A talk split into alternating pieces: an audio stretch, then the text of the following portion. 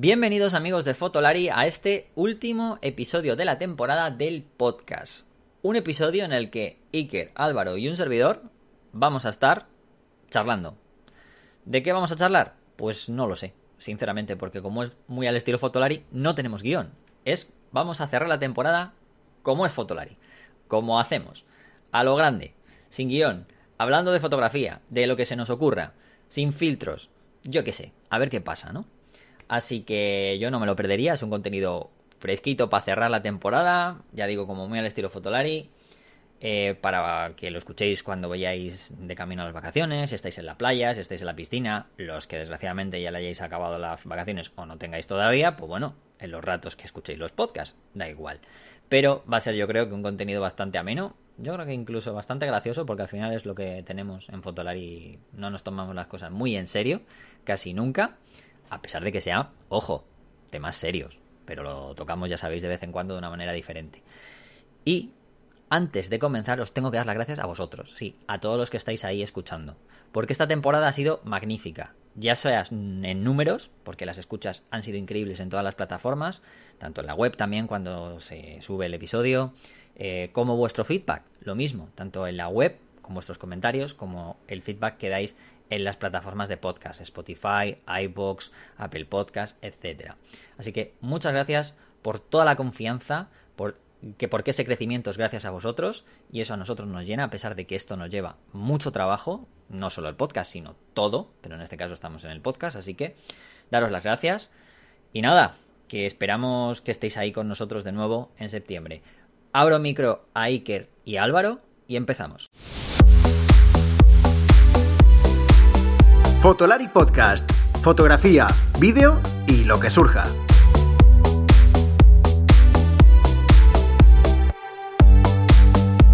Con Rodrigo, Iker y Álvaro.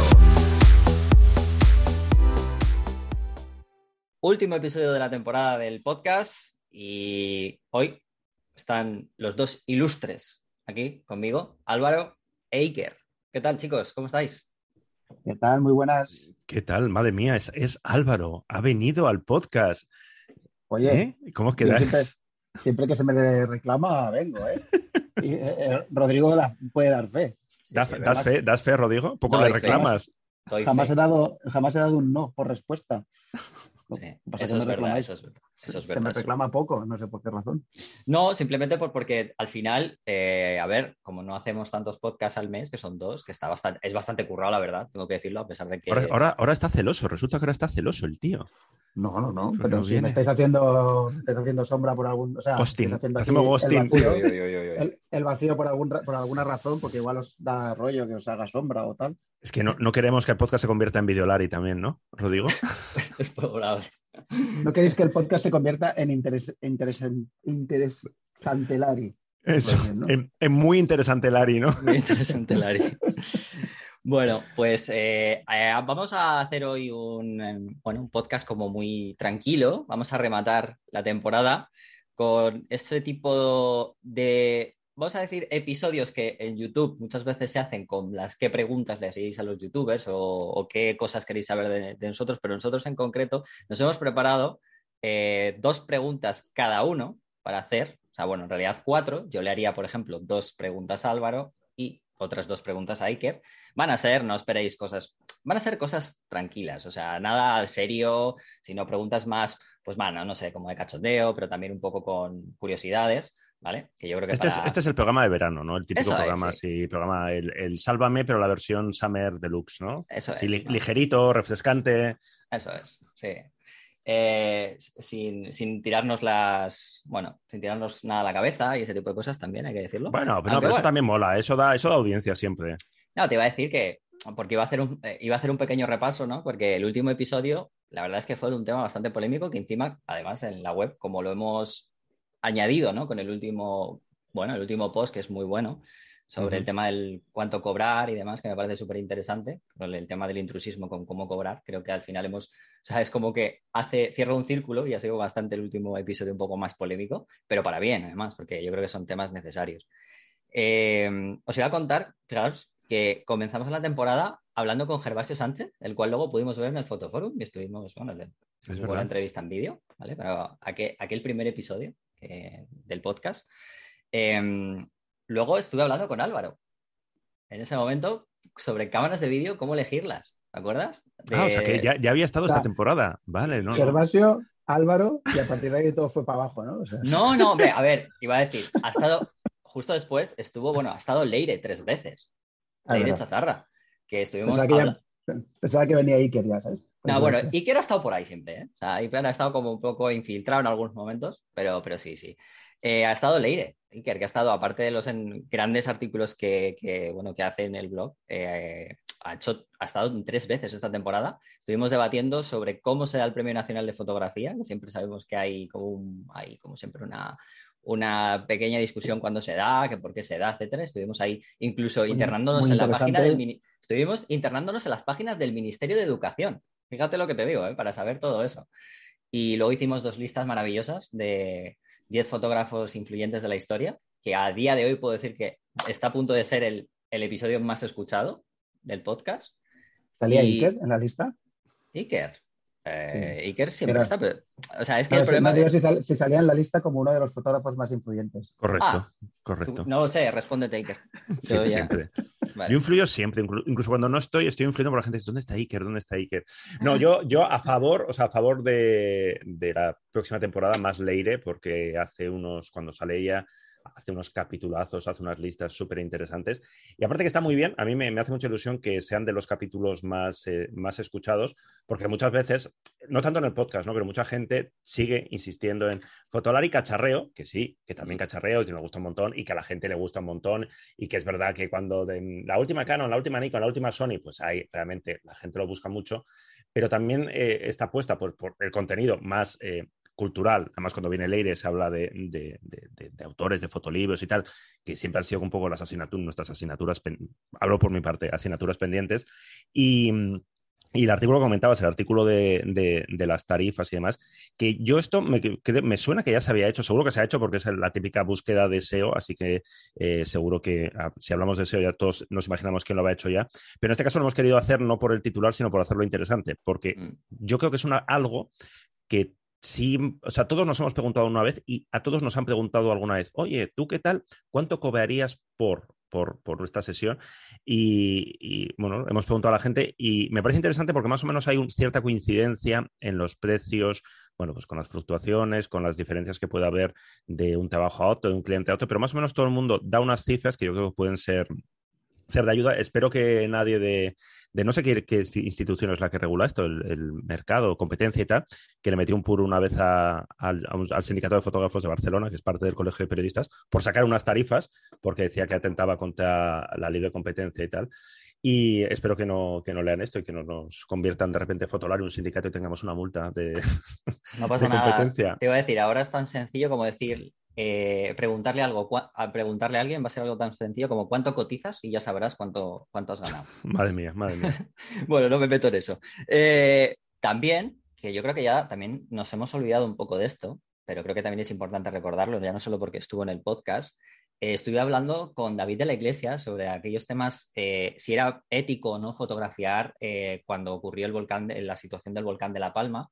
hubo aquellas todo aquel revuelo ¿no? sobre la situación de si era ético fotografiar a la gente o en el momento y demás. ¿no? También es un episodio que es muy interesante, lo estuvimos hablando con David, que, bueno, que además ha estado varias veces ahí. De hecho, hace poquito estuvo, estuvo allí dando la foto aquella que, que, estuvo Cierto, de la casa. Que, publicamos un artículo también. Exacto, eso es. Y, y, bueno, otra, otra cosita que estuvimos hablando, que además es, hicimos, yo digo, que estuvimos en, el, lado como más analógico y en el lado más, bueno, más estoy más cerca, ¿no? Pero también con el tema de la fotografía móvil, y es que estuvimos hablando con la gente de Carmencita Lab, eh, Carmencita Lab sobre eh, cómo vuelve, ¿no? La fotografía química y que realmente ha llegado como para quedarse, obviamente la gente eh, que no confunda que la fotografía química va a llegar como ha estado toda la, toda la historia, pero que sí que ojo que, ojo que igual sí, ¿eh? Carretelari, esto ahora es Carretelari. Imagínate, ¿no? Y luego estuvimos hablando con, con Sion Fuyana eh, porque me parecía muy interesante el tema de que por fin una serie documental del calibre de Detrás del Instante incorporará la fotografía con móvil eh, dentro de la historia de la fotografía española. ¿no?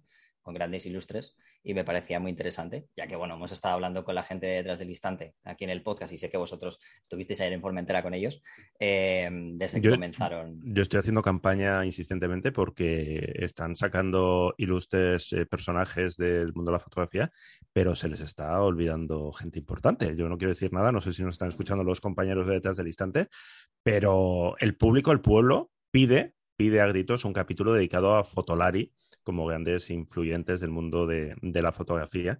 Y yo pensaba que esta tercera temporada lo iban a sacar, se ve que no, así que supongo que, lo guardan como sorpresa para la cuarta. Cuando empiecen a, bajar de audiencia, nos llamarán y será en plan, eh chicos, tal, eh, queremos hacer un capítulo vuestro. qué ofensivo sería para los fotógrafos de verdad. ¿eh? Te iba a preguntar ahora mismo, Álvaro, sobre qué pensabas sobre eso. Porque... molaría, ¿no? Lo del intrusismo llevado a la, a, la máxima, esta, exponente. esta semana Ramón Masat, la próxima semana Fotolari, ¿no? Ay, qué bueno, tío. Genios de la fotografía. Sí, bueno, sobre todo eso. Eh, también bajamos, bueno, Álvaro, que además es de Asturias, eh, estuvimos hablando con Eduardo Undangaray porque bajamos a la mina, a la mina de la historia de la mina española, la fotografía de la, de la minería del carbón y nos estuvo hablando bueno, sobre cómo, cómo era trabajar en aquel momento, en aquellos lugares, que no había luz, cómo se las ingeniaban y sobre todo también en la época convulsa en la que le tocó trabajar pues, con todas esas, eh, bueno, eh, digamos, digamos, revoluciones ¿no? que hubo o, momentos un poco más, más complicados em, cuando hubo esos, esos problemas ¿no? con, con, la gente minera allí. Y fue súper interesante, la verdad, conocer el. ¿Qué estaba yo pensando? Los modernitos del carrete. Bajar a la mina, hacer fotos con, con, vuestro, con vuestro Coda, con vuestro Porte a 400. Bajar, venga, bajar a la mina y lo vemos. Y nos lo contáis luego, ¿eh? ¿Eh? ¿Listos? Habría que buscar uno con un, poco, más de ISO, ¿no? Igual. No, no, no, porque las texturas de la piel. Hombre, pues con un Temax i 1200, pero venga. Ah, supongo que, bueno, con eso se trabajaba, que antes se hacía, ¿no? Pero venga, se forzaba, Se forzaba, yo le pregunté eso, digo, ¿forzabas los carretes? Sí, sí, me, lo decía. la, entrevista está muy bien explicada, lo explica muy eso, bien. Eso, lo, lo, de forzar los carretes, eh, joder, yo que soy un chaval joven, eso lo he hecho hasta yo, ¿eh? De pillar carretes de, de cuáles eran los, los eh, ay, ¿cómo se llaman? Los, Fujifilm, tenía unos de 1600 y yo los meses que estuve de becario en un periódico en Bilbao, eh, cuando era de noche, como esto sí, sí, o sea, tú lo disparabas a, hasta 6400 lo que hacíamos, luego lo revelabas, aquello era un ganazo tal, pero para adelante, o sea que... Y bueno, y para acabar así un resumen rápido, estuvimos hablando con, con un gran actor, con Víctor Clavijo, que es un gran aficionado a la fotografía. Eh, estoy hablando con él de fotografía, de arte, de interpretación, de cómo incorpora la fotografía, aunque él no es fotógrafo y le dice, pero cómo incorpora la fotografía dentro de todo lo que es el mundo artístico, cómo le ayuda al mundo de la interpretación, cómo se mimetiza cuando, porque le encanta, dijo que le encantaba hacer fotos en los rodajes y demás, y además hablamos de, de sus exposiciones, y también nos estuvo comentando algunos compañeros actores que también son muy aficionados, como por ejemplo Javier Cámara y demás, que ojalá en algún momento, ya, ya sea en el, en el canal de YouTube o aquí, lo podamos tener. A mí me hizo mucha gracia lo de Víctor Clavijo porque sí, yo fui, yo vi mucho al salir de clase, tío. Se lo dije, tío, se lo dije. Además, cuando en la, entrevista es eso, tío, es que es como, yo creo que hay gente... Claro, claro. Es que yo no sé por qué me enganché a esa serie eh, de, manera muy absurda, porque es que encima era como, pero ¿por qué estoy viendo esto? Pero claro, ya era como que no podía parar, ¿sabes? Y Víctor Clavijo era el malo, era, era muy malo. ¿Era, muy el malo? En la serie de clase era... Es verdad, es verdad, sí, era, sí. Era, muy, era muy ruin, era muy ruin.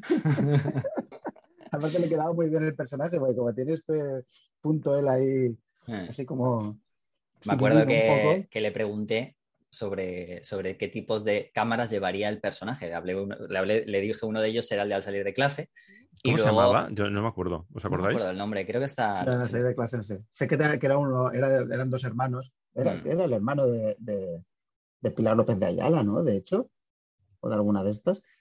Es que salieron muchos actores de ahí. ¿eh? Sí, sí, sí, sí ahí ha sido un buen caldo de cultivo a lo que, hemos visto luego en el cine español. Em, y bueno, el titular fue que, uno de ellos, sobre todo el titular, fue que qué cámara llevaría Lope de Vega, porque él, él, interpretó a Lope de Vega en el Ministerio del Tiempo y me dijo que eh, él cree que llevaría una Rolleiflex. Es verdad, es verdad. Eh, os doy el dato que no necesitáis, pero Víctor era Raúl, hermano de Dani, que era Peris Ah, Mencheta. hermano de en- Dani. Que, Peris Mencheta también salió de aquí. Sí, sí, que, sí, Peris, sí. que Peris Mencheta, que, que yo siempre lo, lo he llamado cariñosamente el, el Bardem.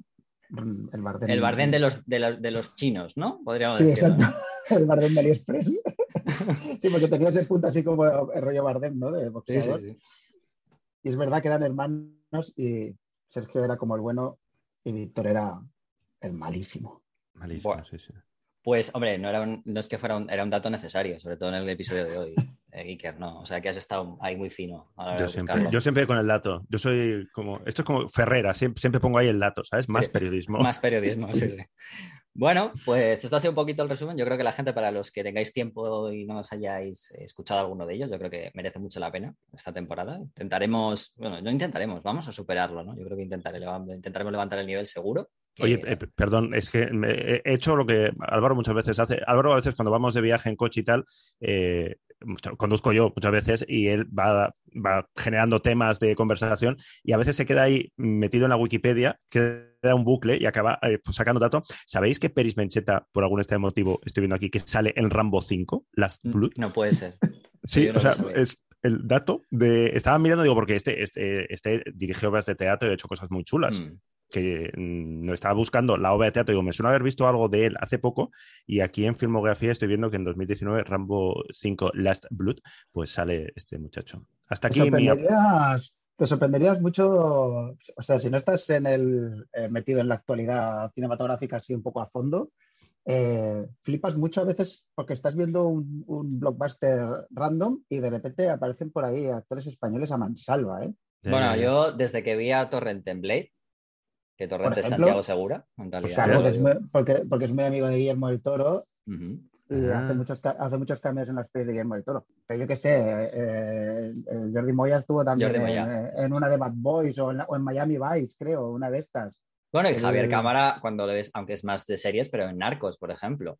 Exactamente, en Narcos. verdad, y, sale, y sale también en, el, en The Young Pope. Oh, bueno, sale, no, tiene un personaje del Claro, tiene un, popón. person- un personajazo, sí, sí. Sí, que Sí, tú a sí. veces vas a ver digo- una serie, vas a ver una serie o una película de estas de, pues eso, una superproducción o, o algo, una serie bastante muy producida, muy bien producida, que no sabes nada y de repente aparece por ahí un español Sí. random que dices, ostras, si este lo he visto en una serie, ¿no? O, o en Sí, alguna todo- película. Hay un perfil ahí muy demandado que es el de, el de latino con cara, Sí, exacto, sí. con cara de un poco de malo, ¿sabes? Ese, ¿Por qué no me- ¿Por qué no me llaman a mí, hijo? Yo también soy latino, ¿no? Puedo poner cara de malo o algo, ¿no? Oye, no sé si te das cuenta que estamos hablando aquí de pelis y de series, o sea, por eso no viene Álvaro más, porque esto se acaba, acaba pareciendo de qué grande es el cine. Bueno, hombre, bueno, también pues, invitamos a José Luis García si quieres, en el aquí en el podcast el próximo día. Pues esa es una entrevista, ¿eh? Sí, sí, no, eso te, te invito a ti, te venimos los tres. ¿no? Eh, bueno, pues esto ha sido, bueno, yo creo que un resumen por lo que decía, ¿no? Que la gente que le eche un ojo, si hay algunos episodios que no se han, no se han escuchado, que yo creo que merece la pena porque, está muy bien y, y hay mucha información también y mucho aprendizaje, a la par de, bueno, pues que hay cosas como más tranquilitas, ¿no? Tampoco somos súper intensos, ¿eh? Incluso los episodios con Leire, que puedan parecer como muy intensos, la idea es que cuando yo hablo con Leire siempre le, y ella está muy de acuerdo, cree que el podcast también, ya que, bueno, pues se, escucha normalmente pues mientras estáis haciendo cualquier cosa, por ejemplo, estáis haciendo tareas de la casa, estáis conduciendo, pues que no os metamos una chapa como si fueseis a la universidad. Entonces lo intentamos hacer con lo de las listas y este tipo de cosas, lo intentamos hacer que sea bastante entretenido a la par que pueda, pues eso, que sea instructivo. Pero con Vale, este repaso se confirma que, que- que tenemos el mejor podcast de fotografía de la galaxia, ¿no? O sea, yo creo que ya no hay ninguna duda al respecto. De hecho, debo decir que, que, Que sí, ¿no? bueno, aparte que sí, pero quiero dar un dato. Y es que eh, hemos conseguido, durante esta temporada, hemos conseguido entrar como dos, tres veces entre los, en el top 200 de Apple Podcast, de todos los, de todos. O sea, Claro. eh, eso es verdad que no hemos estado entre los 10, entre los 100 ni siquiera, pero entre 150 a 200 ah, hemos estado como dos veces o tres. Ahí, O ahí, sea que- ahí. Pues y a por el arte- 10, al top 10. Bueno, para eso tenemos que hacer mucho el tonto, ¿eh? yo creo. Si ves es, el mejor me- podcast, es el mejor podcast de la galaxia, digan lo que digan los Diga, rankings. O sea, los eso, datos, eso es, Exactamente. claro, ¿sabes? El baremo lo ponemos que- nosotros, Álvaro. El baremo lo habría, que matizar de qué galaxia. Yo diría que es el mejor podcast de lo que se ve en la foto esa del Hubble, ¿sabes? bueno, del Javel o del el nuevo, Javel no, no, del, del Ah, es del este, nuevo, ¿no? Este. el, el Javel no, ya no, no tiene resolución. El del Javel, James Webb, del el James Javel Webb. es una reflex ya. James Webb, que yo digo que tiene nombre de whisky, tío. Es como, a mí me lo que primero que me viene es Johnny Walker, pero bueno, veo eso James Webb con colas, sí, sí. por favor. Bueno, pues nada, eh, si os parece, vamos a pasar a, a que respondamos las preguntas estas que nos hemos preparado, que yo no sé. La- yo me imagino que la gente tendrá curiosidad, yo creo que sí. Así que, bueno, a ver, Álvaro, tú que la gente no lo sabe, pero yo, yo tengo a Álvaro en la parte superior izquierda de mi, de mi Zoom, así que va a empezar Álvaro haciéndome a mí una pregunta y luego a Iker. Venga, primera pregunta. Eh, ¿A quién te gustaría entrevistar la temporada que viene o el año que viene? Bueno, yo soy muy defensor de que los años empiezan en septiembre y no en enero. Por eso se hace esto. Ah, Exactamente. Entonces, la temporada que viene, ¿a quién te gustaría entrevistar? Pero en plan ideal, ¿eh? O sea, Foncuberta. Toma.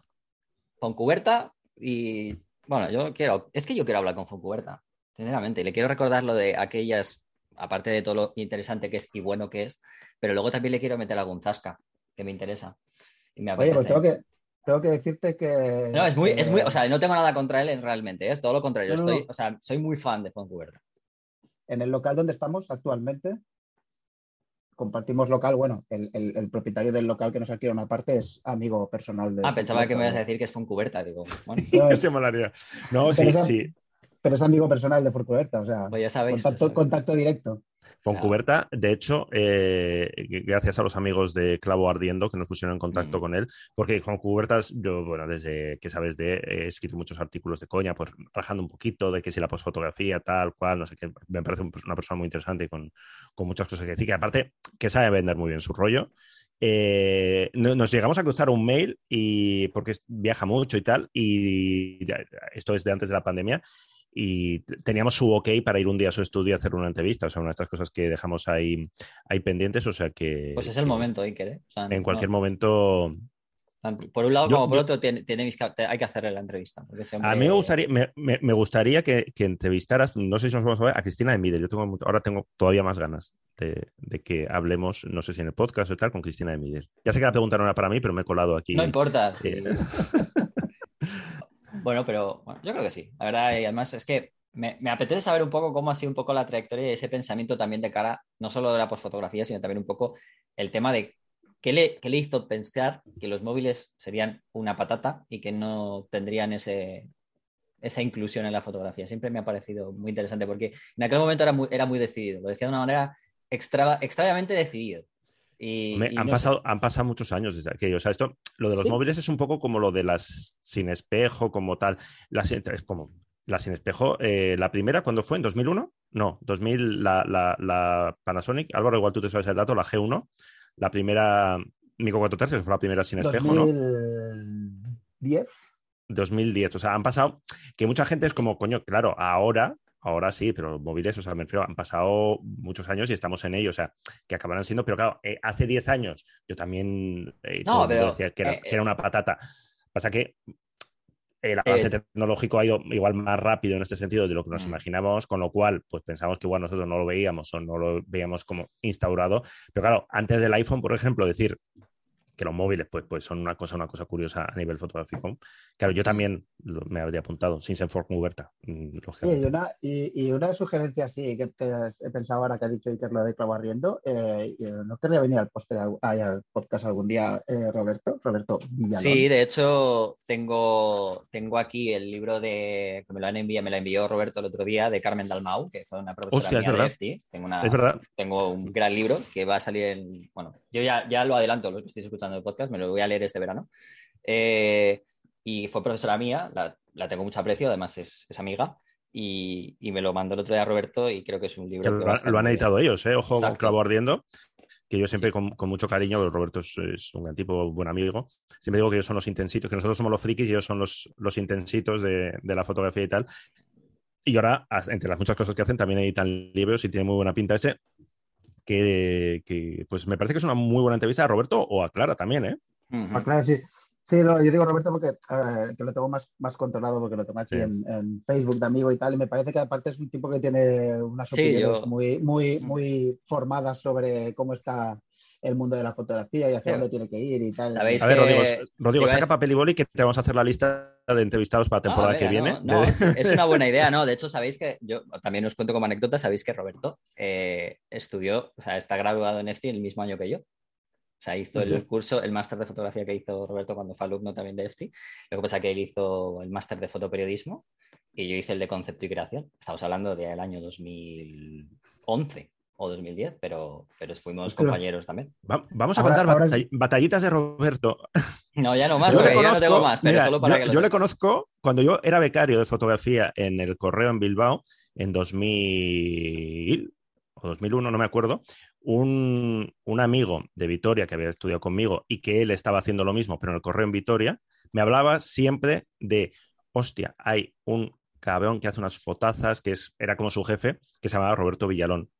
O sea, que, él entonces era, era fotoperiodista. Yo, luego creo que coincidimos en Fotogenio eh, hace, hace muchísimos años y tal, y luego ya se mutó, se hizo artista. O sea, primero era fotógrafo y luego decidió hacerse artista. Mm. Bueno, Álvaro, tu pregunta para Iker. A ver qué, quiero saber. Para Iker. La respuesta es no. Vale, es muy fácil. Vale, no, eh, sí, una fácil. Mm, ¿Qué, cámara te vas a llevar de vacaciones, Iker Morán? ¿Qué cámara me voy a llevar de vacaciones, aparte del iPhone, no? Sí, ¿qué cámara? No, ¿qué teléfono? Uh. Uh. no, mira, pues eh, la verdad es que no lo sé, no lo sé porque no, ahora mismo no, yo siempre me llevo cámaras que estamos probando. Eh, estoy pendiente de la dichosa Nikon Z30 que no acaba de llegar. Si llega a tiempo, que como me imagino. Sabes que no, va a llegar. Sabes que no va a llegar. No, lo que pasará es que lo, que pasó el año pasado, de repente habrá un mail el 4 de agosto en plan, eh, acaba, acaba de llegar, eh, te la enviamos, eh, sí, a Honolulu, bueno, no, Honolulu, está en Honolulu, o sea. esa es una opción. Otra opción, mm, que no sé si lo haré, pero en mi cabeza ahora mismo está, los amigos de Cervezas Alhambra, ojo, ojo aquí la conexión, eh, no, me acuerdo qué presentaron o qué hacían. Bueno, tienen muchas cosas culturales y demás, que a ver si un día se anima y hacemos algo con Fotolari, un concurso o algo. En una de las últimas promo, una de las que a veces pues, te envían cervezas o te envían cosas, enviaron una cámara desechable que habían personalizado ellos con sus imágenes. Sabéis que Alhambra tiene unas imágenes así como muy, mm. pues, muy de la Alhambra, eh, muy bonita de usar y tirar. Y pues eso, mandan una cámara de usar y tirar y con un bono de revelado de un laboratorio que no era Carmencita, era, era otro. Y he pensado, digo, hostia, ¿y si me la llevo de vacaciones? Y... Ay, qué rica la Alhambra, ¿eh? Una. aporto, aporto, el dato que son las 11 menos 20 de la mañana para que la gente contextualice un poco. Eh, y entonces he pensado, qué alcohólico es Álvaro. Y si me llevo esa cámara y aparte de las fotos del iPhone y, si me llevo otra cámara, hago, disparo un carrete y a la vuelta lo, lo revelo y a ver qué ha salido. Y, y de paso, claro, yo estoy muy pesado con, que, con, que vaya, con que mi hijo. Eh, claro, porque hay muchas cámaras por casa y tal cámaras, pero claro, este concepto de que hacer una foto y que no vea que sale nada y que luego vea por las fotos eh, es muy pequeño, pero a mí, me, no sé, en mi cabeza es como, igual le parece interesante, que posiblemente sea en plan de, pero qué mierda es esto, enséñame un vídeo, ¿no? Del iPhone. Pero eso también, es... puedes, también puedes ir a llevarlo a lavar la ropa ahí al, al lavadero, ¿sabes? No sé. Al río, ¿no? claro para que vea, para que vea que la ropa no es una cosa que metes en una, en una lavadora y sale limpia, ya, ¿sabes? Pues, también sería, también sería interesante. Entonces, no, sé si lo haré, pero eh, y así voy practicando porque eh, eh, llevamos diciendo mucho tiempo, yo creo que lo acabaremos haciendo, hacer un reto de, con cámaras de película, Álvaro y yo, de poner un carrete. Yo ahí, o sea, si siempre le gano a Álvaro aquí, le ganaré mucho más porque yo, yo, yo he disparado con película. Álvaro, no sé si alguna vez. Yo he hecho bodas con película. Yo he hecho bodas con película. Entonces, yo más o menos sé. Creo recordar que sé más o menos. Álvaro, estoy convencido de que no. Por, entonces... A ver, exponer es más o menos lo mismo, ¿eh? Tampoco. Ay, amigo, no, no. ¿cómo, vas, ¿cómo vas a derechear? ¿Cómo vas a derechear aquí? Pues es al revés, aquí el que tira, el que tira las fotos de cualquier manera y luego dice, no, yo lo arreglo en RAW. ¿Cómo vas, a, ¿Cómo vas, a, buscar la curva plana aquí, eh? ¡Ey! No puedo, el log, ¿dónde está el log aquí? Pues bueno, ya os contaré, ya os contaré si hago este, este experimento o al final hago lo, de siempre y me llevo lo que, haya por aquí. Bueno, muy bien. Pues, eh, Iker. A ver, ¿a quién? A primero a Álvaro y luego a mí. Vale, em, volvemos a qué grande es el cine. ¿Qué peli tenemos que ver este, este verano? No hace falta que sea nueva, o sea, es decir, puedes citarme un clásico, si está relacionado con la fotografía, pues mira, dos por uno, para, revisitar este verano o para verlo por primera vez. Eh, la verdad es que veo tan poco cine últimamente. Uh. Uh. Eh, sí, sí, veo muy poco cine. ¿Puede ser una serie? Puede ser una serie, sí. Ah, sí. Pues me está gustando un huevo. Mira, aparte tiene un poco que ver con la fotografía, es curioso. Eh, me está gustando muchísimo la, nueva miniserie de, David Simon, el creador de The Wire, que es indiscutiblemente la mejor serie que ha habido nunca jamás en la televisión y, cualquiera que piense lo contrario puede venir aquí a premiar a mi casa y, y nos matamos. Eh, la nueva serie que se llama We Own This City, la ciudad es nuestra, sobre corrupción policial, eh, muy en la, también pasa también en Baltimore y, está muy en la línea de, The White también, en el sentido de cómo funciona el crimen y cómo funciona la policía en, en estos sitios y cómo funcionan los medios también y tal.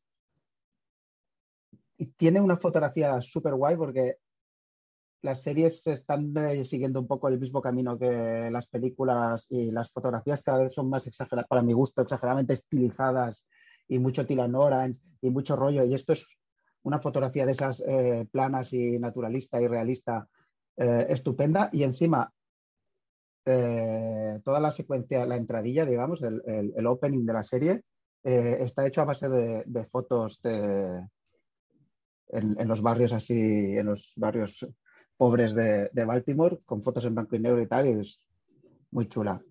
Yo recomiendo mucho esta serie. Mm. Una serie pausada, seis capítulos de una hora y te, da una idea bastante interesante de cómo funciona la policía cuando funciona mal. Yo que he estado en Baltimore, debo decir que tanto en esta serie como The Wire está muy bien representado. O sea, que no está realmente lo que se ve es lo que hay da miedo. Te mola el, rollo este sucio. Sí, no, es que además es cierto. ¿eh? Estilizado, ¿sabes? Exacto. Y es muy, muy, muy fiel a la realidad. De verdad, ¿eh? Yo que he estado en Baltimore, yo he tenido esa sensación de eso que veis eh, que se ve en The Wire, por ejemplo, que esos barrios más empobrecidos, esas zonas existen, son así, y con ese rollo que no está, con ese, además ese color, ese color así como más gris, eh, es una ciudad muy gris, muy gris, muy gris, y es, o sea, es muy cinematográfica la ciudad, con respecto a cómo se enseña, o sea, realmente, o sea, que están muy bien. Las series que, ha dicho, que has dicho está genial, además. Es que me, gusta mucho porque la capacidad que tienen de hacer un producto eh, súper bonito estéticamente hmm. sin tirar de, de hiperestilización, ¿sabes? O sea, hmm, manteniendo ese nivel de realismo.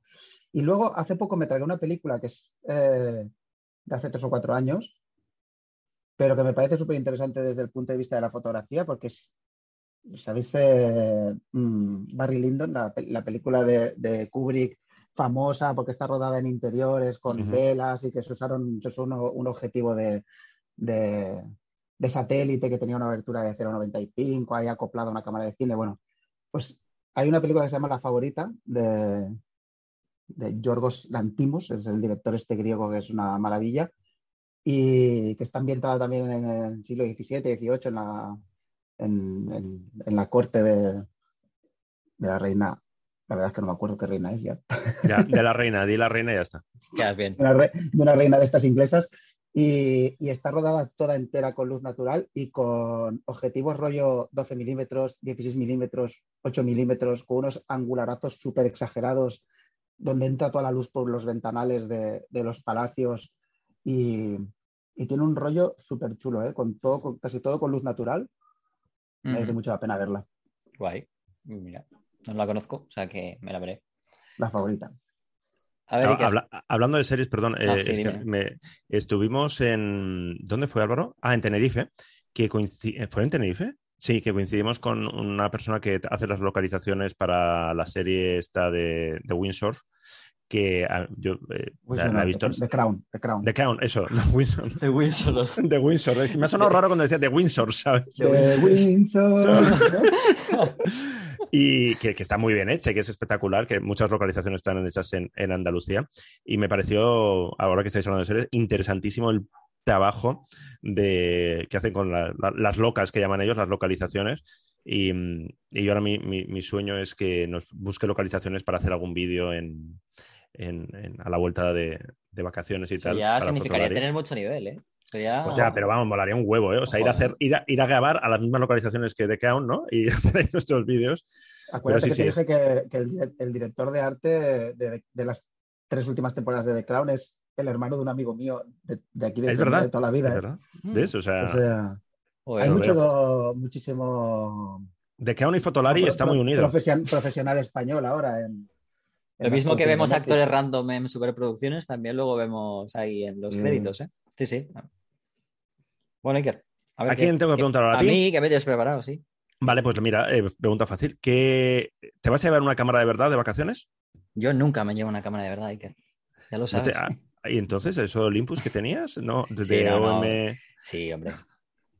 No, pero me llevaré el iPhone porque estoy muy saturado de hacer fotos, tío, de, durante todo el año. Al final es, es mi curro, igual que pasa con vosotros, y al final, pues es que me parece raro, pero la mayoría de la gente que, que, se va de vacaciones, que a lo mejor lo tiene como hobby, pues está todo el día pendiente, ah, ahora que tengo tiempo, pero yo en mi caso me voy a llevar el, el, iPhone y eh, ya que aparte es verdad que lo uso mucho, pero en este caso tiraré de ahí porque no quiero llevar nada más que me pueda recordar a trabajo durante una semana y media. A pesar de que tengo el iPhone y me puede recordar a trabajo, pero y luego la cabra siempre tira al monte, porque siempre que ves alguna foto, pues siempre la acabas haciendo y demás, pero no, eh, no me ha una cámara, de verdad. De hecho, cada vez soy más, más mentiroso. Ha dicho que no se ve una cámara de verdad, ¿eh? Nos quedamos con el titular. No, no, sí, yo, ya entro en la broma, no me importa, no tengo ningún problema. ¿Para qué? Si ya es interesante esto. Bueno. ¿A quién le toca ahora? A ver. Yo os voy a preguntar a vosotros. A ver, le voy a preguntar a Álvaro. Venga. Eh, ¿De qué cámara odias más los menús de opciones y cuál? ¿Y por qué? A ver, yo sé que tú siempre estás ahí con los menús y siempre... ¿Sabes? Eh, me ha pasado, Perdón, molaría la pregunta de eh, ¿de qué cámara odias más y por qué Sony, no?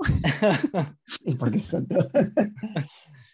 Voy a empezar diciendo una, cosa anecdótica, que es que hace poco hemos estado probando una, una red Comodo, que se, digamos, como la la cámara más accesible, asequible de, red. Es una cámara de cine aparentemente pues bastante muy, muy profesional, muy para todos los profesionales, es decir, un poco antiusuario, aparentemente, pero es que luego la coges, te vas al menú de opciones y piensas, joder, ¿cómo puede ser que esta cámara que se usa en Matrix para grabar en, en la última de Matrix tenga un menú más sencillo que una, que una Sony A6600. Es que es como.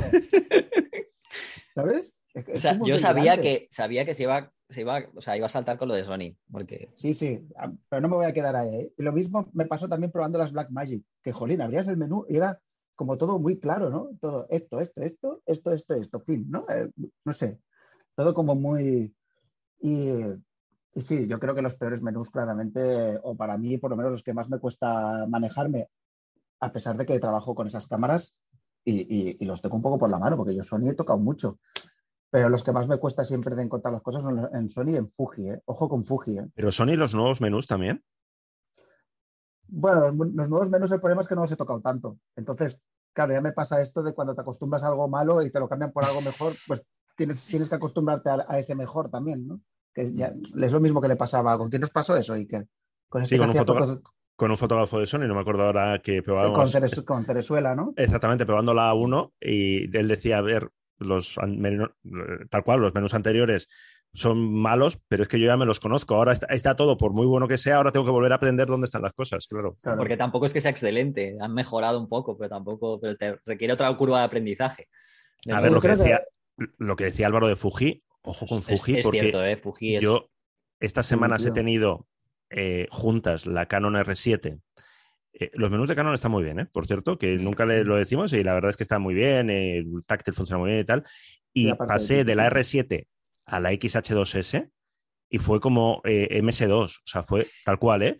eh, claro, es que se ve todo porque no es aquello de eh, no es muy eh, liviano, elegante, tipo Leica, poca... no, no, es que es todo como, Dios, ¿dónde están las cosas? Sí, sí, terrible. No, y aparte organizaciones un poco raras. Eh, a mí me parece que los que están mejor organizados son los de Canon y los de Panasonic. A mí personalmente. Panasonic, mira. sí, porque Panasonic también son muy claros. Y lo que me sorprende es que, jolín, yo creo que las marcas tendrían que hacer un análisis y decir, a ver, o sea, ¿cuánta gente usa eh, ¿cuánta gente que se compra una cámara de 1.500 euros usa el, ahorquillado de la exposición? O el ahorquillado de mm. balance de blancos. de, manera, de, manera, regular. ¿Por, qué está, ¿Por qué te encuentras antes el ahorquillado de la exposición que yo que sé, que, que, los ajustes de vídeo. Por ejemplo, la salida de HDMI, que se usa muchísimo ahora, ¿no? Lo tema de... o, eso, sí. Joder, no sabes, muchas veces te pones a hurgar y no sabes, ¿no? Pero todavía nos pasó en Mallorca. Sí, es verdad. ¿cómo, hay que hacer para que salga aquí el menú? Y, unas vueltas ahí. ¿Os acordáis? Era, era horrible. ¿no? hasta, no sabían ni hasta los que se suponen que son sí, expertos de cada marca. Y, luego, claro, y si pones los menús y a veces también si pones los menús en castellano, pues ya alucinas. Porque a veces las traducciones son como, a ver, o sea, de verdad, tío, nadie. Tan, difícil es poner una persona ahí a traducir, a traducir las cosas, tío. Copy-paste y al firmware, así, tal cual. Bueno, Iker, te toca. Te voy a preguntar, a ver, esto, yo sé que a ti te gustan mucho las marcas y demás. Te voy a preguntar, y que tú además has, demostrado con lo del carrete, que, que disparas con que disparabas en bodas con carrete, has demostrado que eres viejo, con lo cual esta pregunta te viene bien. Eh, si pudiera resurgir una empresa, o un, bueno, más bien una empresa, sí, de cámaras en la actualidad, ¿vale? ¿Cuál sería? Eh, sin duda, Zenit. Pero Zenit la auténtica, no, no esta cosa putiniana, no, no, Zenit la soviética, la auténtica, ¿sabes? no esta cosa de Leica que de pequeño burgués, no, no, Zenit de hierro, Zenit ahí del pecus, ¿sabes? De, la buena habría que resucitar a Zenit y a Stalin también. Para que fuera de verdad. Yo creo que eso es. Eh, eh, eh, Stalin, aunque sea como un maniquí, lo podemos sacar, ¿eh? O sea, porque seguro que los dos siguen estando. No, em, bueno, Zenit existe. Estaba pensando de, de. A ver, Mm, si hay un momento para recuperarlo, lo que pasa es que, no está muerta, Kodak no está muerta, Kodak está, eh, la están despedazando en vida eh, mientras agoniza, entonces hay, cosas de Kodak. No, pero tal cual la conocíamos, quiero decir, ya, o sea, ya sé que no está muerta. A ver, tal, tal, tal, cual la conocíamos, mm, ya, o sea, Kodak sería muy interesante por, volver a hablar con la gente que vivió su, cambio, su destrucción, sus años, eh, sus años heavy. Me estoy acordando ahora del mítico capítulo este de, Mad Men, ¿sabes? Cuando están los señores ahí de Isman Kodak con el carrusel. carrusel. Joder, anda que no he dado la chapa yo con ese capítulo en, charlas y demás. Y eh, Álvaro, por cierto, ahora me estoy acordando, eh, ¿qué, ¿qué, pasó? ¿Qué pasó con la Super 8 digital esta de Kodak? Porque esto lo llegamos a ver en alguna feria, ¿no? Lo llegamos a. tenían algún modelo en algún sitio, pero. Pero ahí se ha quedado, ¿no? Nunca llegó a la venta, yo creo, ¿no? O sea, cosas de estas, es decir, Kodak que tiene un potencial. Y me gustaría, eh, y yo creo que también es pasa lo mismo, ¿no? No está muerta porque se vendió la, eh, la marca y demás. Eh, Agfa, Agfa Foto, que ahora mismo vende cámaras de, carrete eh, muy baratitas y tal con el nombre de Foto, pero no es la auténtica Foto, o sea, es pues eso, se vendió la, licencia y cada uno lo usa. Yo creo que son marcas que, mm, bueno, pues que, icónicamente, históricamente, eh, dan para camiseta, que es un poco cuando una camiseta, cuando una marca mola, como para hacerte una camiseta, si, yo tengo una camiseta de Kodak, ¿no? Ahora mismo saca unas camisetas de AFA y todos los frikis iremos como locos porque es así como muy vintage y tal. Yo creo que estaría, que estaría bien. Y... Mm, es que hablas de AFA y me viene Maradona a la cabeza, tío. Ostras. Es, verdad. es que Maradona fue, fue, vamos, anunciaba ACFA, fue embajador de ACFA. Es verdad.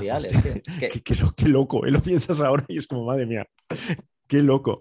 Yo resucitaría, resucitaría a Pentax. Joder. Uh. Ojo, ojo que he visto, he visto, no, no son de ley una noticia, que Pentas eh, empezaba a tener un porcentaje de ventas en el segmento reflex considerables, como claro, nos han jodido, nos han jodido, ¿no? O sea, Pentax, a ver, Pentas lleva un poco la, el, tiene un poco la, estructura, eh, la estrategia de negocio de Fotolari de acabar siendo el medio más heavy mundialmente de fotografía por ser el único, pues Pentax está llamada a ser la marca de cámaras reflex más grande del mundo, pues porque se quedarán solos. Em, no, pero no, no, no, no ahogues a Pentax, hombre. ah, yo, no, yo, yo resucitaría a Casio. Las Exilium, tío, las magníficas Exilium, aquellas. Que Casio no está muerto tampoco, o sea, Casio en... Como foto sí. ¿En Japón también? ¿No, ¿No, hacen absolutamente nada? Yo creo que no. Yo creo que no. Es una pena, ¿eh? Es una pena porque mira que, hacían cosas loquísimas, divertidas. ¿Cómo se llama? La F1, ¿no? La Casio F1 que disparaba hace 10 años 40 mm. fotos por segundo. Sí. La del pajarito, ¿os acordáis? O sea, que creo que era el Exilium F1, que ponían el, colibrí. Que hacía, cámara lenta. ¿Cuánto hacía cámara lenta? Era loquísimo. Hace, insisto, ¿eh? Hace muchísimos años. Hmm. Y cámaras de fotos con eso, que ahora con los móviles se habla tanto del zoom periscópico y tal, cámaras de fotos con zoom periscópicos del grosor de una tarjeta de crédito prácticamente. Es verdad. Y aquí que se, 15 años, o sea. Y que se desmontaba en dos, que era como una V, ¿no? Que se abría y se desmontaba. Podías... los, japoneses son estaban loquísimos. Bueno, Álvaro, tus siguientes dos preguntas. ¿Qué faltan? Ay, siguientes. A ver. Ah, pues mira, tú le has preguntado Iker eh, qué cámara recuperaría. O sea, que sí, qué marca, ¿Qué marca recuperaría? Yo le voy a preguntar si cree que hay alguna marca que se vaya a morir en los próximos meses. Hombre, meses no, meses no. Bueno, meses, a ver. meses pueden ser 20 meses. 20 meses, no, claro, o 2.000 meses, claro, o, o 50.000 millones, o... Em, a ver, yo creo que, está, que es, tenemos, salvo sorpresa de última hora, si hay una marca que ojalá no, esperemos que no, y no tiene pinta de que vaya a ocurrir a corto plazo, que dejaría el mercado, yo creo que sería Pentax ahora mismo, por una cuestión de... Pero tiene una estrategia y tienen bastante claro su nicho. Y supongo que cuando lanzas estos mensajes tienes detrás, que al final es lo importante, a unos accionistas eh, que saben cuál es el plan. Porque tú puedes decir, no, no, yo voy a seguir fabricando reflex hasta el fin de los tiempos. Y luego venir los accionistas y decir, sí, sí, sí, mira, te vas a la, mierda porque estamos perdiendo dinero. Entonces, si hay una marca que pega ahí la, la sorpresa, tampoco sería una sorpresa, creo que sería Pentas. El resto, yo creo que ahora mismo tienen una salud económica y una un camino por delante suficientemente, eh, no sé, claro, ¿no? Eh, pues esa salud económica que se note, ¿eh? Que se note. Eso, que se note en, en Fotolari. Leica, Leica, lo ha petado. O sea, Leica, lo, Leica ha tenido las mejores cifras de venta de, de su historia. Eh, Nikon, que estuvo 2020, principios de 2021, lo pasó regular. Ahora mismo está ya con números verdes subiendo. Se va a construir una sede nueva en Tokio que va a ser la bomba y tal. O sea, parece que, que lo tiene, lo tiene muy claro. Reconvertida, entre comillas, como todas, a empresas industriales que tienen un área de fotografía, como Fujifilm, como Canon y demás, es decir, ya no depende de la fotografía. Eh, molaría que dijera en plan, yo creo que Sony, ¿no? Sony va a caer. Oh, bueno, eso sería, vamos, ¿eh? la noticia, ¿eh? Una noticia increíble, sería, vamos. Oye, ¿durante cuántos años, cuando empezaron con las alfa, eh, mucha gente comentaba que no se fiaba porque Sony era una marca que cogía, que entraba en, segmentos, estaba unos años, probaba y si no caía. Mira, hablando de Sony, yo sufro de vez en cuando por el futuro de los Xperia, eso sí, de los móviles Xperia. Ah, sí, sí, eso. O, espabilan un poco no es que espabilen, tienen un nicho y tienen, y tienen lo mismo. O sea, han buscado su hueco. Yo no sé si es rentable. es, demasiado. excesivamente pequeño el nicho. excesivamente pequeño. Y es un discurso que algunos lo compramos, y, pero yo creo que a gran escala ese discurso del purismo fotográfico eh, en los móviles es complicado de mantener. ¿eh? Pero yo creo que podrían intentar hacer eso, pero a otros rangos de precio. O sea, no, no, no, solo en ese, en ese top tan top, ¿no? Mm. No sé. Ya, pero es que supongo que, ellos dirán, es que si alguien quiere esto, que pague mil euros. Es decir, lo que, lo que ellos no quieren entrar a competir, supongo, es en la gama de los de 500 euros para abajo. Aunque siempre decimos, muchas de las cosas que tenemos en los Xperia 1 están los Xperia 5, más pequeñitos, más baratos. Y el Xperia 5 Test, yo creo que ahora mismo se puede encontrar a un precio estupendo y tiene unas prestaciones de si foto. Lo, si lo juegas todo a la excelencia fotográfica, paga por ello. Ya. ¿Sabes? Tiene que es complicado. Tiene que ser más excelente fotográficamente, yo creo. Sí, no, y es complicado. Es un producto que al final no deja de ser consumo. Es un producto de consumo, no es como una cámara, que al fin y al cabo, bueno, puede ser también de consumo, pero las cámaras de gama alta al final no es un consumo como tal. Entonces ahí sí que, de hecho, yo creo que los propios fabricantes de cámaras eh, se han dado cuenta que no pueden competir porque las cámaras de gama media o baja, incluso ya para, para la gente ya es prácticamente consumo. ya no es prácticamente profesional en muchos, en muchos casos, con lo cual por eso yo creo que el, mercado se, está, se los está yendo, ¿no?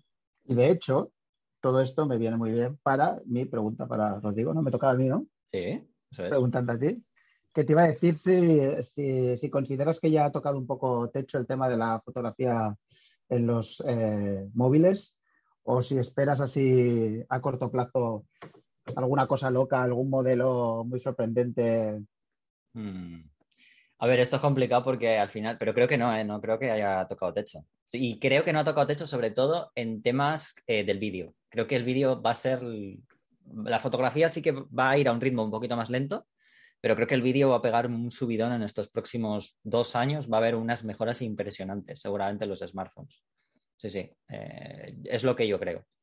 Creo que no ha tocado techo, pero al final, a ver, cuando hay mucha demanda, pues eh, los fabricantes saben que donde hay dinero, pues ya metes todo, todo el resto, porque ahí es donde hay dinero, ¿no? Sí, yo pensaba tocar techo un poco también a nivel, es decir, pensaba un poco en si ya se había satisfecho las necesidades de la gran mayoría de los usuarios y si y si quieres hacer cosas mejores ya comprometes mucho lo que es un teléfono, ¿sabes lo que te digo? Pero creo que no, ¿eh? porque al final eh, cuando tú estás viendo continuamente imágenes, vídeos, eh, siempre nunca hay nunca es suficiente. O sea, al final esto más psicología que propia fotografía, ¿no? La gente cuando está viendo constantemente imágenes eh, y ve cosas que pueden hacer otros, aunque sean creativamente, porque al final las marcas, si os fijáis, cuando hacen automatismos en los móviles, son muchas de ellas son cosas que creativamente ha hecho gente cuando ese automatismo no existía. Y como la gente quiere ir repitiéndolo y quieren replicándolo, al final las propias marcas siguen haciendo automatismos aplicados a esa creatividad. Entonces, creo aguas suaves de Álvaro. Aguas sedosas de Álvaro, por ejemplo. Aguas sedosas. Sí, entonces creo que es, gracias a lo que es la fotografía computacional, que es la relativamente es la facilidad de poder realizar muchas cosas que técnicamente pues, no, no las puedes hacer automáticamente, aunque tengas menos control sobre ellas. Creo que todavía hay un, no tanto como al principio, fotográficamente, pero todavía hay un, tiempo. Por ahí, un margen, ¿no? Y por vídeo creo que un montón. Sí, sí, por vídeo, eso ya me imagino que tú lo sabes perfectamente y estás de acuerdo conmigo. Creo que en vídeo es. Eh, vídeo hay mucho margen y, realmente yo este año con el iPhone 13 la verdad es que he descubierto eh, lo de tener una segunda cámara de vídeo en el bolsillo que mm. una cámara B en el bolsillo que nunca me había pasado, claro. Y ahora realmente tengo una cámara B en el bolsillo aprovechable que puedo juntar con mi cámara A sin problema. Bueno, Iker, te quedan tus dos preguntas, tus dos últimas. Primero Álvaro y luego a mí. Primero Álvaro. A ver, asturiano.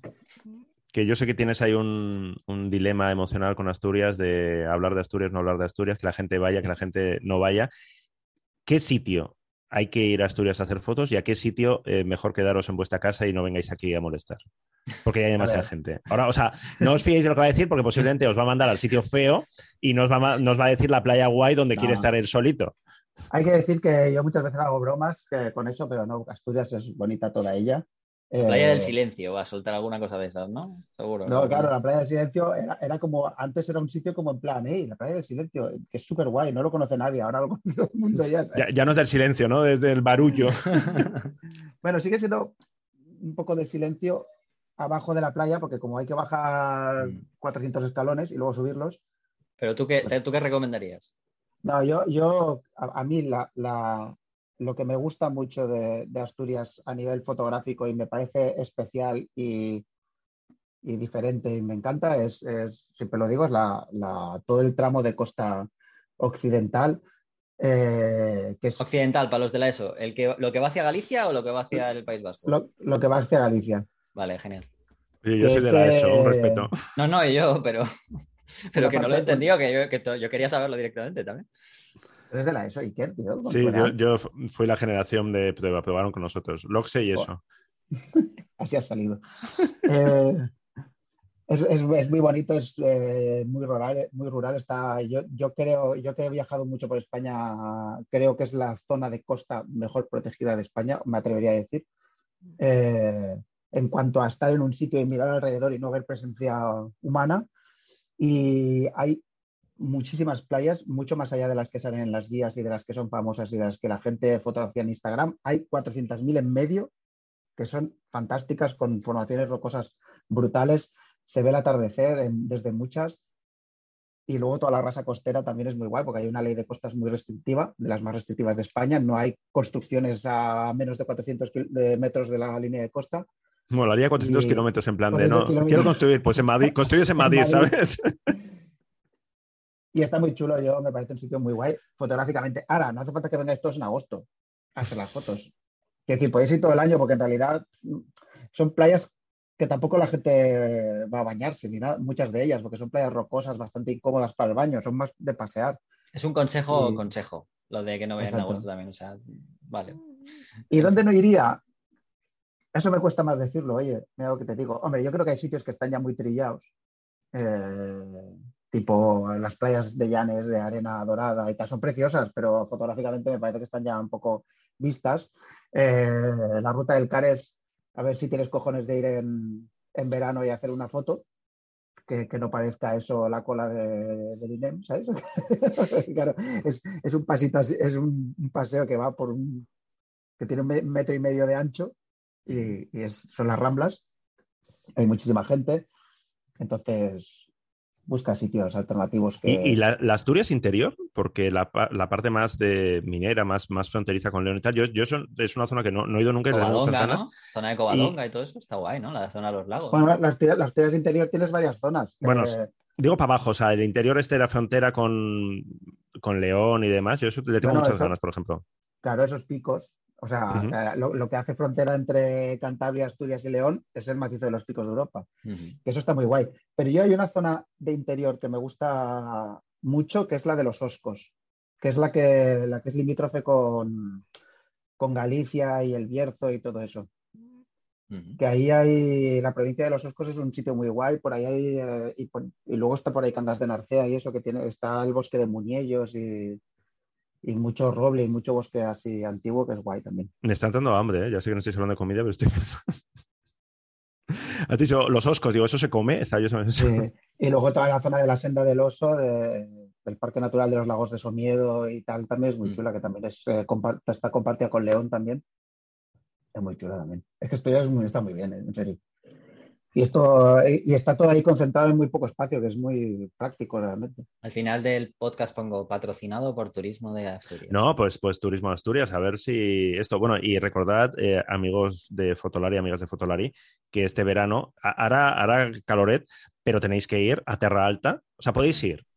Ya, sabéis que podéis ir solamente a sitios donde ha estado Fotolari. Es decir, podéis ir a Terra Alta, a, Ávila, Suiza, ¿dónde más hemos estado? A Bilbao eh, es decir, miráis la lista de Fotolari viajeros y esos son los únicos sitios autorizados por el partido. Por la guía, por la guía Fotolari. La guía Fotolari, exactamente. Si no está en la guía Fotolari, no merece la pena. Y Asturias no está, Álvaro, o sea que no sé si habrá que mandar ah, un correo. Es como, si estuviera, pues yo doy mucho coñazo.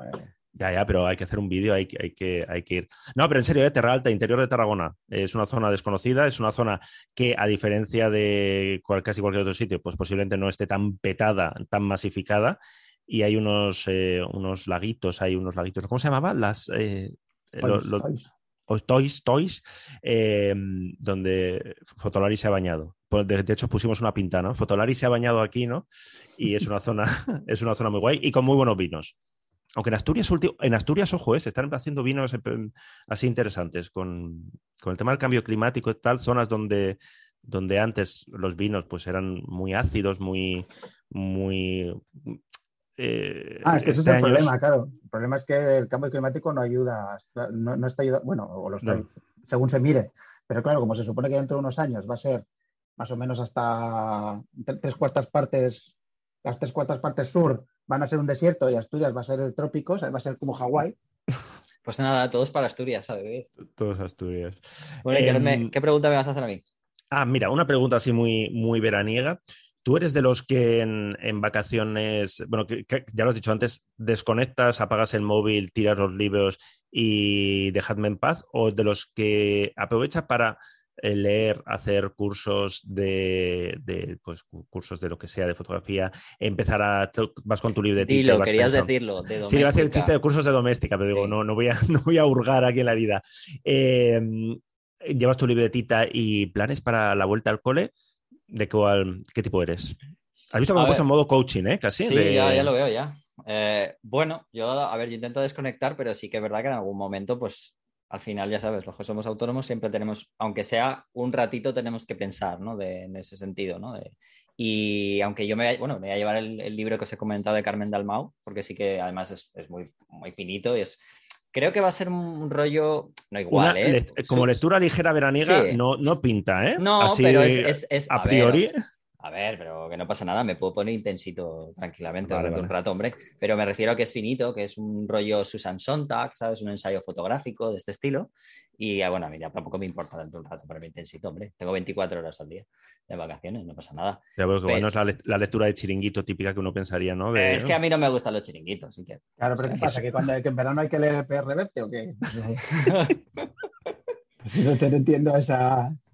No, pero sí que, hay Mortadelo y Filemón. O me tengo que poner Mortadelo y Filemón. El código da Vinci. sí que hay lecturas. Hoy al menos identifico lecturas como más ligeras, lecturas más sencillas, más, más pues eso, más... de, con, la, con, la, ligereza en verano, oye. No, pero para eso, a ver, yo para eso pues eh, me pongo Netflix. Para eso me pongo Netflix. Perdonen ustedes, señores intelectuales, pues nada, les dejo ahí, ahí con sus lecturas de nada. está hablando el sommelier, ¿eh? que hace un momento estaba hablando de, de, vinos ácidos, o sea... Es que, es que son unos pesados, todo el rato como dando instrucciones de lo que hay que hacer o no hay que hacer. No, en verano hay que comer ensalada y leer el código de la Pues no, ¿Por qué? Dejarme comerme una fabada en verano leerme un libro denso, coño. Mira, yo, mira, yo lectura, que no, no se dijera, yo tengo reservado para, o sea, tengo guardado para leerme, eh, eh primero para leerme en verano, el último. No me digas el de Mellado, porque entonces ya. con. Eh, las, las eh, Rodrigo, tenemos que hablar de esto. Mellado tiene una entrevista y lo sabemos. Mellado, un día nos tenemos que sentar a hacer una entrevista y es un personaje interesante. No, Corín Tellado no, de David Tueva, nuestro también amigo de Fotolari, ah, desde Formentera. El de Queridos Niños es el último libro que ha sacado, lo tengo ahí guardado para, leerlo. Que mm. no sé si es una lectura ligera o no, pero pues, de estos libros, hay libros que apetece más leer y libros que pues te los lees igual de, no sé, este sé, como sé que me va a gustar y que lo voy a disfrutar, pues me lo guardo para, para, pues, para los días mm. estos de playa y tal. David, que sepas que Iker considera tus libros eh, ligeros y, frívolos.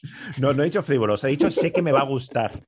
Sé que me va a gustar y que lo voy a disfrutar mucho y por eso. No son intelectuales los libros. No, me refiero que sé que es un libro que no me voy a tener que. Hay libros, todos lo sabemos, hay libros que a veces empiezas a leerlos y tienes que esforzarte un poco, porque si igual me acaba gustando, pero de entrada no te, no te atrapan. Yo sé que los libros de David Tueva, pues sí, desde la primera, esto sé que me va a gustar, ya está. Y, si no te ves la, y si no te ves la peli. De, este todavía no hay peli. Bueno, la verdad, la verdad. Que me respetes a David Tueva, que me lo respetes. ¿Qué vas a leer tú? A ver, listo, ¿qué vas a leer? ¿Qué vas a leer? Nada, es que no tengo ni idea, ¿eh? Ah, los, menús de Sony. Eso se que aprender. bueno, Álvaro, te voy a preguntar yo la última pregunta. Eh, yendo con, también con pelis y series, si Fotolari fuera una película, ¿cuál crees que sería? Loca Academia de Policía. pues podría ser, te voy a decir una mejor todavía, el Guateque. Hostia, qué bueno. ¿Sabes? Porque sí, porque está muy bien, porque el Guateque en realidad va del pobre Peter Sellers, que se cree que, está invitado a la fiesta y en realidad no, ¿sabes lo que te digo? y a veces con Fotolari me siento un poco eh, así, ¿sabes? Como que mm, yo como siempre he tenido el, el síndrome este del impostor, ¿sabes? Pero, ahora ya nos, nos, quieren hasta en los círculos culturales, joder. Ya hasta en Formentera Fotográfica, tú ya te vas de fiesta con la gente de Formentera Fotográfica, Álvaro, con, con la creme de la creme cultural fotográfica. Antes solamente éramos parte de la fiesta con los frikis, pero ahora ya en los en las élites fotográficas ya se nos, se nos quiere. Pero tuve que estar, tuve que estar toda la noche ahí invitando. Invitando, ¿no? Para que me dejaran estar, ¿sabes? es que ahí cuesta entrar, ¿eh? Eso es como, yo que sé, la generación del 28, ¿no? Esto de en plan de, te, debes sentir en plan, uff. No me quieres, ¿no? En plan, necesitas solo, la copa de coñac, ¿no? La copa de coñac, lo que pasa que versión, no sé, versión ah, más moderna, ¿no? Pero a ese es, lo de Guateque ya te, le he dado dos vueltas, ¿eh? no te creas, pero sí que en este sentido de que está como, pues la tenéis así presente, el Guateque, más o menos. Sí, sí, sí. Más o menos, sí.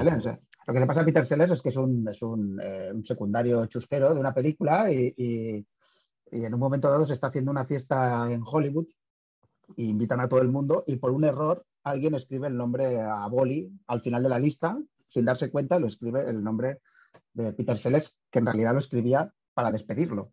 Hmm. Total, que acaba invitado a una fiesta de una mansión. Entonces el tío intenta como relacionarse con la gente y es como súper ridículo, porque está totalmente descontextualizado, porque todo es, eso es todo como muy intenso y muy rígido, y él es un pobre eh, señor indio que está por ahí intentando ser simpático y, es muy gracioso. Pero al final consigue que la fiesta esa rígida y chusca e intensa. Spoiler, spoiler, que igual hay gente no.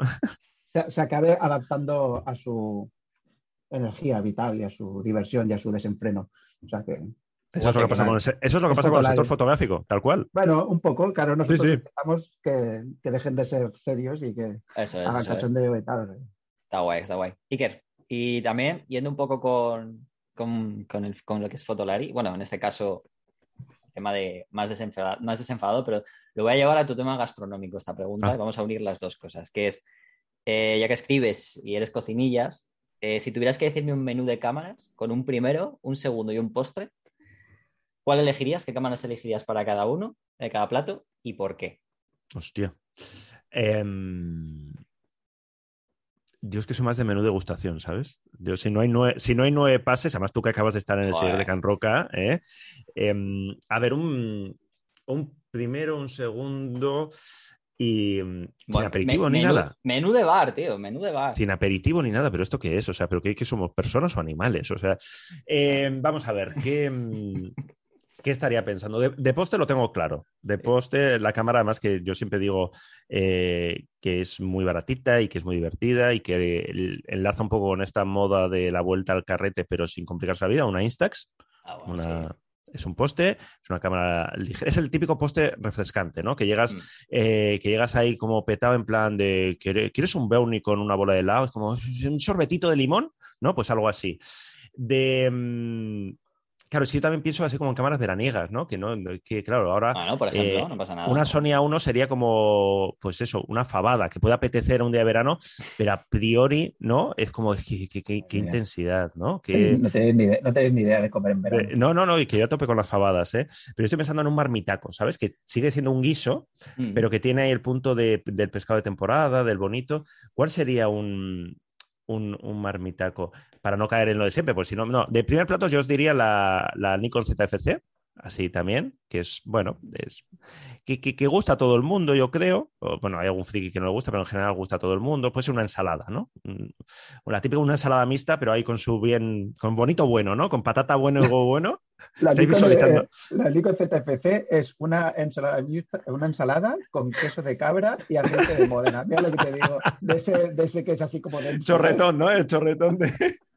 No, no, es una ensalada y con producto, con producto bueno. Y con, y con lechuga no de bolsa. Esto es muy divertido. Tengo que, decir, ah, tengo que hacerlo con Iker alguna otra vez. ¿eh? Ni, ni lechuga y ceber. O sea, con lechuga, de esa lechuga que solamente con cariño tenemos, bueno, en la zona norte, en Euskadi, con esa lechuga crujiente que la muerdes y con su cebolleta, eso en, Asturias también hay, y cuando vienes al Mediterráneo, no, esa lechuga no existe. Eh, vale, y de, a ver, ¿cuál sería el marmitaco? ¿Cuál sería el marmitaco? Estoy pensando... Crujiente como el cuerpo de la Nikon ZFC, de hecho. Exactamente. Es un poco crujiente también. ¿Qué cámara sí tiene, tiene cierta entidad? O sea, tiene como cierto cuchareo, ¿no? Pero que a la vez es em, esto sin irnos... Una T4, ¿no? Podría ser. estaba pensando, estaba pensando en una T4, sí. La Pentax K33. Joder, es que eso es una eso eso, es un cocido ¿eh? montañés. la eso es un cocido montañés. Sí, sí, yo creo que igual la Fuji, ¿eh? la T4, así como menú veraniego. Sí, porque también tiene esa. Me estoy quedando mucho en una estética, en una estética vintage. Eh, o si no, una Canon R6, que también es una. Que, que, puede tener como cierta seriedad, ¿sabes? En plan de. Ah, no, lleva una Canon R6, pero que también es como. Ah, pero no es la R5. ¿No? no ni es la R3. Sí, me quedaría eso, una Canon R6, una Fuji XT4, como el marmitaco, de cuchara pero ligero. Pues ya sabéis, no te voy a decir, ya sabéis, tendríamos que, tendríamos que tener esas tres cámaras, ¿no? ¿Qué este cámara sería el gazpacho? Estaba pensando ahora, ¿qué cámara sería la cámara gazpacho Salmorejo? Una, pues una Olympus Pen. Por ejemplo, ah, sí. Mira, pero me... Ligerita, pero tiene como cierta seriedad, ¿eh? La Pen sería más salmorejo. O sea, porque hay como también. Le, pues echas jamón encima, ¿sabes? Una de PL7, sí, sí. Compro, compro. ¿Por qué no hacemos esto más a menudo, no? De... Es, muy divertido escucharte, porque además te vas por. No sé, es como se te ocurren cosas. Yo nunca me habría imaginado. O sea, podría decir la cámara, pero nunca me habría imaginado todo eso. la verdad. Es muy divertido, es muy divertido. Pues nada, chicos, que muchas gracias por vuestras preguntas, respuestas y vuestro tiempo. Y, nada, que nos vemos a la vuelta de septiembre. Nos escuchamos. Buen veranito, ¿no? A todos, muchas eh, fotos buenas, malas, en película, en, placas, en, tarjetas de memoria, lo que os dé la gana. En colodión húmedo. En colodión húmedo. Y eso, oh, oh, eso molaría, ¿no? Qué cámara, una, una de placas para hacer colodión húmedo. Eso ya es como. Llevarse vacaciones, molaría. Sí, sí. Y nada, pues que empezaremos la temporada en septiembre, la siguiente temporada. Eh, intentaremos mantener, el, como digo, el nivel, a ver qué invitados podemos tener y demás. Algunos volverán, como por ejemplo el caso de Leire, porque bueno, Leire además le encanta estar. Y, ya tengo alguna cosa hablada con Leire, Iker, o sea que... Estupendo. Así que alguna cosa volverá. A ver, hemos acabado la temporada, yo creo que arriba del todo. Sí, sí, O sea que habrá que volver muy, muy, muy fuerte. Hombre, yo no puedo acabar mejor sabiendo que la Z, ¿cuál era la, la Nikon Z, ZFC? Es como una ensalada porque es crujientita. ensalada mixta. Con patata bueno y huevo bueno y bonito bueno y lechuga ahí buena. Yo ya con eso. Sin queso de cabe, sin chorretón de, de Modena que decía. Con eso. Quedamos con esa imagen. Totalmente. Así que nada, no se puede, no se vamos, hay que seguir. O sea, ya hemos acabado por todo lo alto, así que habrá que empezar por todo lo alto. Y nada, eh, tenéis el verano para escucharos como os, como os he comentado al principio estos episodios de la, de la anterior temporada, de esta temporada, que son muy interesantes y seguro que, seguro que hay mucha información y cosas muy, muy guays que podéis escuchar si no lo habéis escuchado. Y si lo habéis escuchado una vez, pues hay algunos que merecen una segunda escucha, de verdad. ¿eh? Eh, de hecho, sé que hay gente que hasta se apunta a cosas. Fíjate lo que te digo. Que esto ya es como otro, otro nivel. Que en un podcast la gente se coja anotaciones ya es otro nivel, ¿eh? cuando me lo dijeron. Sí, sí, sí. sí, sí. Debo decirlo. No con mis cosas, pero no importa, porque como yo traigo a los invitados, al final me siento un poco partícipe, aunque sea un poco. Así que nada, chicos, que paséis muy buen verano y lo dicho. Que, Igualmente. Eh, que sí, bueno, que Fotolari no se va de vacaciones, que el, blog, ¿no? Sigue, Iker también y el canal de YouTube. Fotolari es como Nueva York, la ciudad que nunca duerme. Fotolari nunca duerme. Eh, vamos a intentar irnos de vacaciones o, aflojar un poquito, pero iremos publicando, iremos publicando cositas. Quedan, quedan un montón de vídeos listos para salir en verano con contenidos refrescantes y veraniegos no jodamos que al final no irse de vacaciones, ya sé que queda muy guay, en plan. No, no. Eh, eh, no, no, se va de vacaciones, pero con un ritmo. Estamos a tope. No, no. Hay que, hay que, hay que, hay que reivindicar un poco de, vacaciones, descansar un poco. La mejor manera de acabar con un proyecto es no hacer vacaciones, te lo digo pero, pero como la, gente sabemos que no puede pasar el verano sin Fotolari, hemos dejado, estamos dejando, estas, estamos preparando estas semanas contenidos para el mes de, para el mes de agosto, para las semanas de agosto, que será cuando. De todas maneras, recordar, hay 600 putos vídeos en el canal de YouTube. O sea, seguro que hay alguno que puedes ver por segunda vez. Que hay material, vamos. Que hay material en todos los sitios, hay un montón, o sea que que tenéis tiempo durante... Pasar, pueden pasar el verano con nosotros, o sea, todos. O sea, pueden empezar a ver el primer vídeo ahora y el 1 de septiembre todavía estarán viendo, porque si, si sumas las horas, no sé cuántas serían, igual te da para estar ahí todo el rato, todo el verano. De los podcasts y los vídeos, vamos. Hombre, para conducir tenéis los podcasts, para que no os peguéis una hostia mientras estáis conduciendo, tampoco te va. Y luego cuando lleguéis allí, le plantáis eh, toda la lista de reproducción a vuestro amigo, a vuestra mujer, a vuestro marido, a vuestro hijo y ahí con Iker y con Álvaro y con En el camping, en el apartamento de la playa, en, si estáis en un hotel, eh, lo enchufáis a las televisiones públicas que hayan y todo el rato reproduciendo Fotolari, todo el rato, donde sea. Así que nada, pues nada, lo dicho chicos, que nos, vemos a la vuelta de vacaciones. Un placer. Venga, un abrazo, hasta luego. Un abrazo. chicos. Fotolari Podcast. Fotografía, vídeo y lo que surja. Con Rodrigo, Iker y Álvaro.